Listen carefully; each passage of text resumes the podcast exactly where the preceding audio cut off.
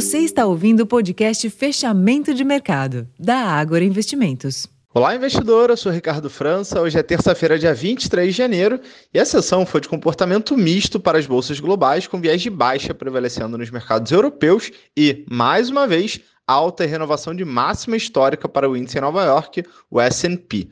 Apesar do ajuste em alta na curva de juros norte-americanas, os direcionadores para os mercados ficam escassos durante o período de silêncio do Fed, que é o Banco Central norte-americano, antes da próxima decisão de política monetária, que acontece no dia 31 de janeiro.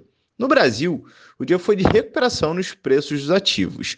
A possibilidade de novas medidas de estímulo para o mercado de ações na China ajudou na recuperação das ações ligadas a commodities, com a Vale subindo mais de 2% e fortalecendo o Ibovespa, que encerrou a sessão com ganhos de 1,31%, sendo negociado na casa dos 128.260 pontos, com um giro financeiro movimentado de 22 bilhões de reais na sessão.